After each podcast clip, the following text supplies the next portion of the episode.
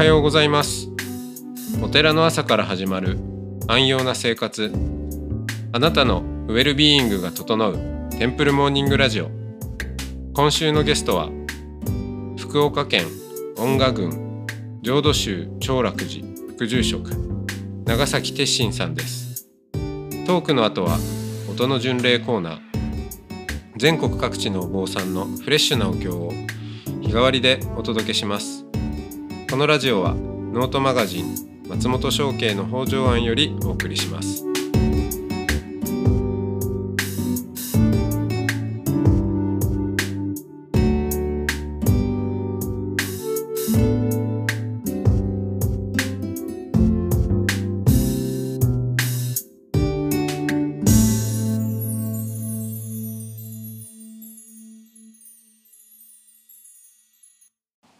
ざいますおはようございます。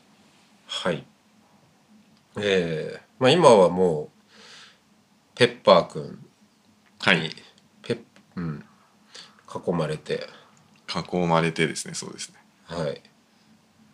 囲まれてますね。うん拠点にはなんか30体ぐらい机の周りに ペッパーに。三十体。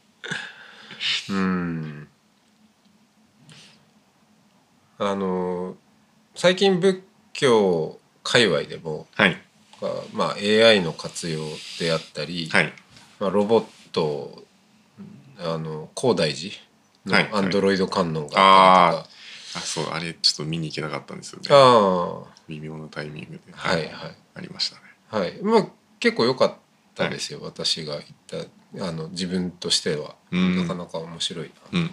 はいでしたけどなんかこれからその仏教はいにそうしたテクノロジーが及ぼす影響とかで見てたりします？うーん。まあ、伝統仏教、まあ仏教というよりもこう、多分想像しやすいところとして今お寺ってまあ一番身近身近って言ったら分かりますけどお葬式があるじゃないですか、はいあの皆さんからすると一番多分接点がある。のはまあお葬式とかお墓とおかそういう墓とか。はい。まあ法事とか、はい。っていうところでこうひ人々の死生観の方が変わりうるテクノロジーが出てくるんじゃないかなと思っていて。ほ例えば人格を映してで、まあ、ホログラムとかを使って、まあ、あたかもその方が生きていらっしゃるようにできるとか、あのそういう技術が出てきてそれがすごく精度が高くなってくると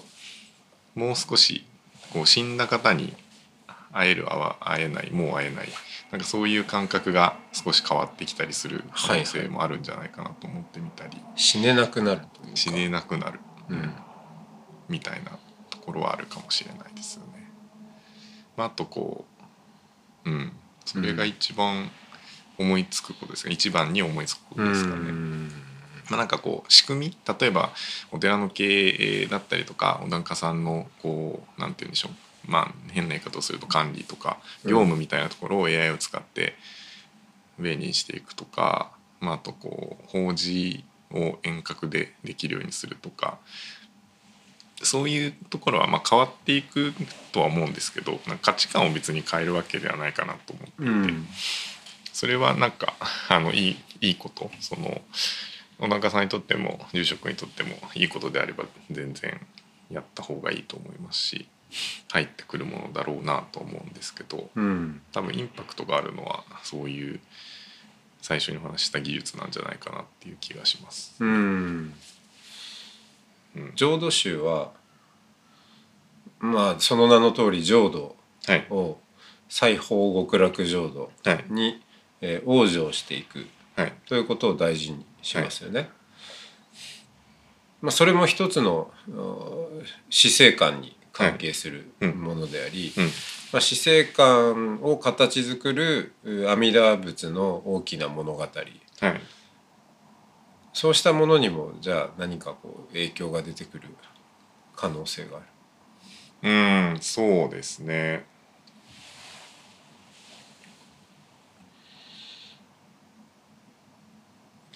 そうですね。さっきの技術があると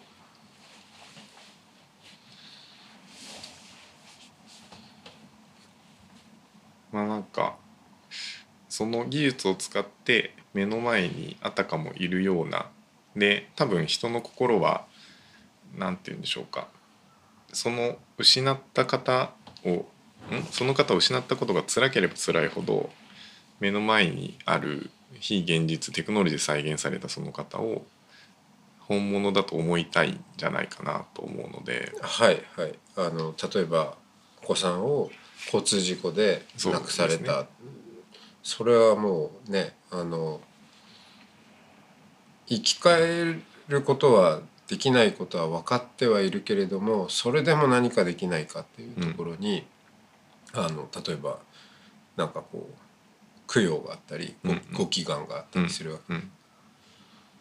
うん、そうですね、それをまあもちろんあのね生き返るわけじゃないんだけれどもでもそれに近少しでも近しいこととしてそういうものが立ち上がってくる可能性がある。うん、そうですね。まあ、なので裁縫極楽浄土でもう一度会えるっていう物語、うん、まあ、まだ信じてない方にとってはそれを信じる物語の中にその身を置いていくっていうところがまあ多分時間がかかるようになったりとかそれをやらなくなったりとか、うん、はいはいはいはい。ああなるほど。どうしようもなくもう失ってしまったもので心は受け入れないけど物理的にも視覚的にも全くそれがない状態っていうのはいずれどこかで受け入れないといけない時はきっと来るじゃないかなと思うんですが、それが多分訪れる時がもしかしたら来ないかもしれないしむしろ先延ばしになる。先延ばしになるとかっていうのは起きる、うん、なぜなら？なぜなら目の前にその自分が信じたいものが、えー、失う前と、まあ、ほぼ寸分たがわぬ形で、まあ、少なくとも視覚上は見ることができたり、うん、声を聞くことができたりはするからそうですね、そこにあたかも疑似人格みたいなものが、まあ、AI でできると思うのでそれがあると、まあ、ますます多分人間の方が本当に AI が人格を持つとかっていう話はさておき、うんうん、人間の方が人格を持っているというふうに思い込む認識をする。はい、思いたい。っていう方が先かなと思います。うん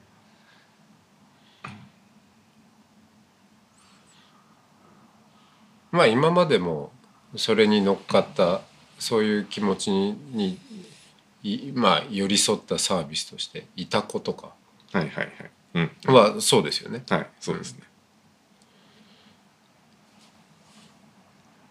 なるほどね。あのー、浄土宗と浄土真宗の、まあ、少し違いは、はい、うん。まあ、もちろん親鸞上人のお師匠が法然上人であり、親鸞上人がなんで浄土真宗という言葉を使ったかというと、浄土宗でいいのに。それは新しい宗派を作りたかったわけじゃなくて、浄土宗は真実の宗旨なんだっていうことを、まあだから法然上人の教えがそうなんだっていうことを言いたくてそそうなったわけですけど、まあでも歴史的経緯の中でだんだんこう変化をしてきて、まあ変化というのかあの解釈の強調する部分がやっぱりね弟子は弟子親鸞上人というお弟子さんなりの個性があるので、でやっぱ、まあ、浄土宗何々派とかつく、まあ、いろいろねその前輪青山、はい。えー、とかなんかいろいろありますけどその中でも、まあ、シンプルな浄土宗がまあ私が見てる限り最も裁縫極楽浄土を実体的に語る傾向があるというかあそうなんですね、うん、他はもうちょっとこう象徴として捉えるとか、はい、あとまあ浄土真宗に近いそそこに生まれていくことが定まった身であるということを喜んでいくっていうような、うん。うん、だからもうちょっとこう今にフォーカスがあるっていうんですかね、はい、未来が定まるから今があのこう安心して暮らせるっていう、でも浄土宗は割とその本当に未来のこととして、うん。うん、これからそこに行くんだっていうものとして捉える語りが強いと思うんですうん、であるならなおさらのことそのロボット、まあ、テクノロジー、えー、というところに関わ携わっている、えー、鉄心さんが説く浄土宗の教えっていうのはどういうものになる？うん。関わっているのがどう影響しているのかはあんまりない気もするんですけど、うん、まあ、おっしゃったようにその西方極楽浄土に行く、まあ、そこに生まれ落ちてそこでまあそこでも念仏を唱えて、うん、また修行する。修行する。で、まあ、この世の、まあ、苦しみから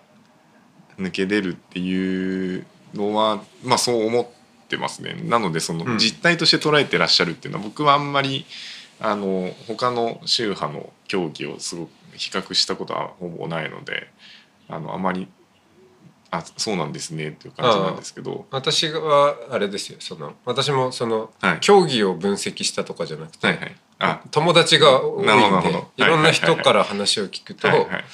浄土宗の人はそういう語りをする、うん解き方がの傾向があるような気がするなっていう話なんです、うんうん、あそうですね。あのその感覚はしっくりきます。はいそうだと思います、うん、実態として捉えていてそこに生まれ落ちるっていうことを多分一番に言いますし、まあ、それに至るまあ、全てのこうこの世の行いだったり、うん、まあ、いわゆる習慣とか日頃行っていることとか他者に対する何かみたいなものは、まあ、そこに向かうための何て言うんでしょうね。準備をするというかそういうところも含めてやっていくことだっていうような語りをするし、まあ、自分自身も多分そういうそういうだろうと思いますね。うん、なのでまあ、阿弥陀様の身元に行く、まあ、そのために念仏をする。でその念仏をまあ快くする。できるようにするために、まあ、日々の生活を整えていく、うん、念仏中心の生活にしてそうですね。そうですね、うん、まあ部屋が荒れてるだの忙しくて余裕がないだのみたいなところになってくると、まあ、そのお念仏をするっていうところもなかなか弱くてできないっていう話。に、うんうんうん、まあ、そういう語りになりますね。そうですね。うん、うん、そこまあそれをあその余白を作っていくためその念仏をするための、はい、えーと、生活を整えるために AI を使っていくとか、まあ、そういう仕組みが世の中でできていくとかっていうことが考えるとすごいいいんだろうなと思いますし、うん、まあ、それが多分ロボットの、まあ、AI を開発していく企業としては本当はいろんなそういう会社がそういうまあ、理念じゃないですけど気持ちを持って技術を開発してくれているといいんだろうなというふうには思います。まあ、ただやってる人たちはもう本当にあのそのテクノロジーをいかに早く実現するか、うん、そこからまあそれをどう普及させるかみたいなところを頑張ってらっしゃるので、うん、まあ、余白を生むっていうところはなかなか生まれないと思うんですよ。うん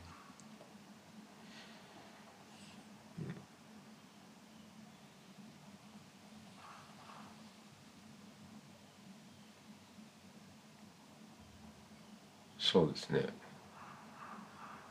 余白か。余白。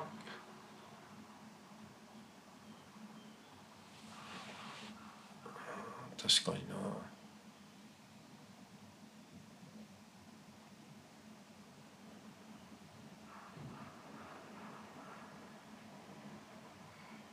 なんか会社の同僚の人とか、はい、あのまあ昔の同級生とかかもしれないですけどこう近しい人にお坊さんででもあるっていうことはまあ、はい、分かってるわけですね、はい、みんな。なんかちょっと仏教のこと聞きたいんだけどとか、はい、浄土宗ってどういう教えなのとかって聞かれた時に何て答えます、どんな話をされます？普段しているのはまあ、浄土宗ってどういう教えなのって聞かれた時に、まあ、そもそも仏教っていうのはあの世の中はそもそも苦しみの世界だっていう、うん、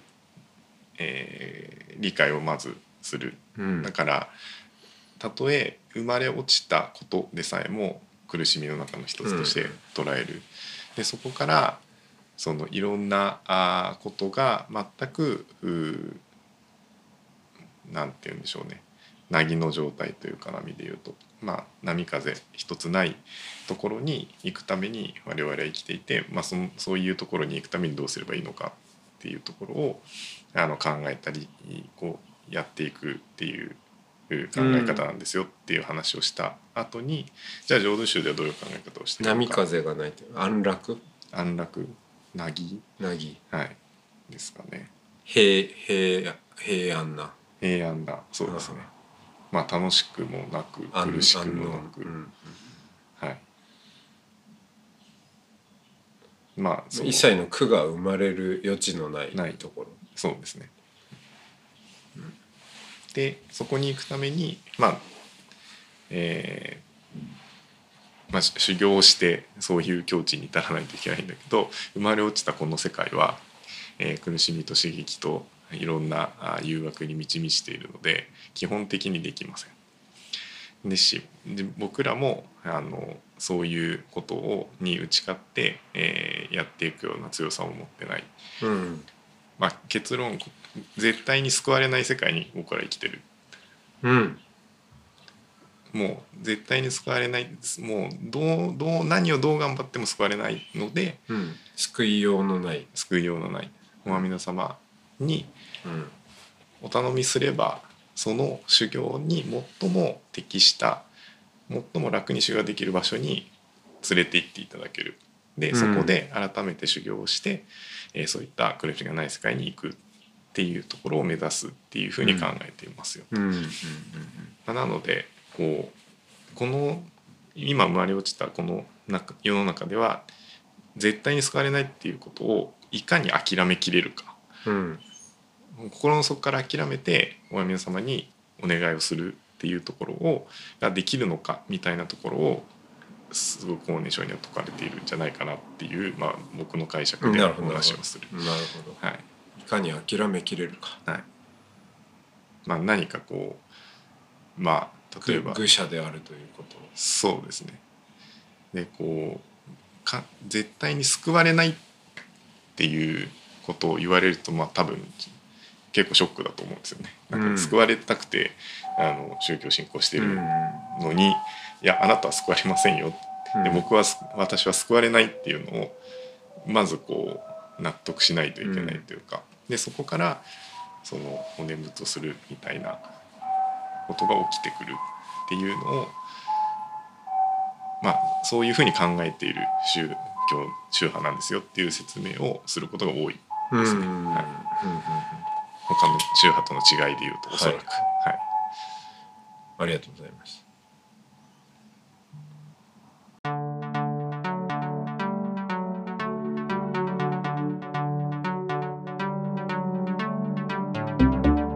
いつもご愛聴ありがとうございます。テンプルモーニングラジオは総再生回数50万回を突破しました。リスナーの皆さんからゲストのお寺にお参りしたいという声をいただいておりこれまでのゲストのお寺を Google マップから探せる音の巡礼マップを作りました。トークやお経の音源にもリンクしているので過去の配信へのアクセスにもお役立てください。マップの URL など詳しい情報は音の巡礼ノートまたは番組のホームページをご確認ください。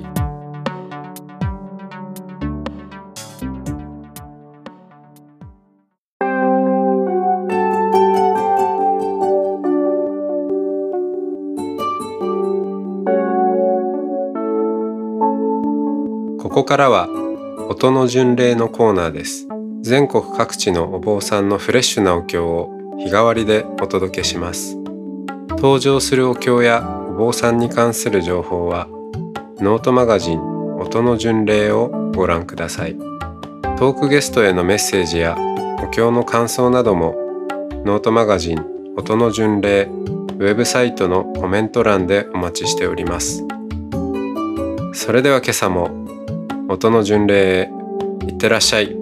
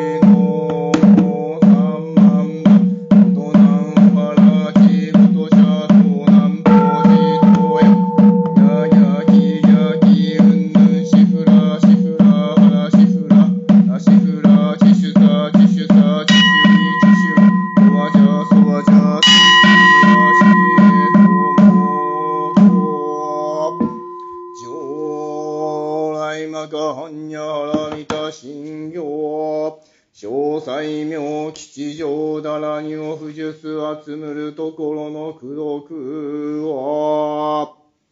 当時本尊小観世音菩薩、諸仏菩薩等に栄光す祈るところは、通勤通学道中安全、書斎少女諸縁吉祥ならんことを、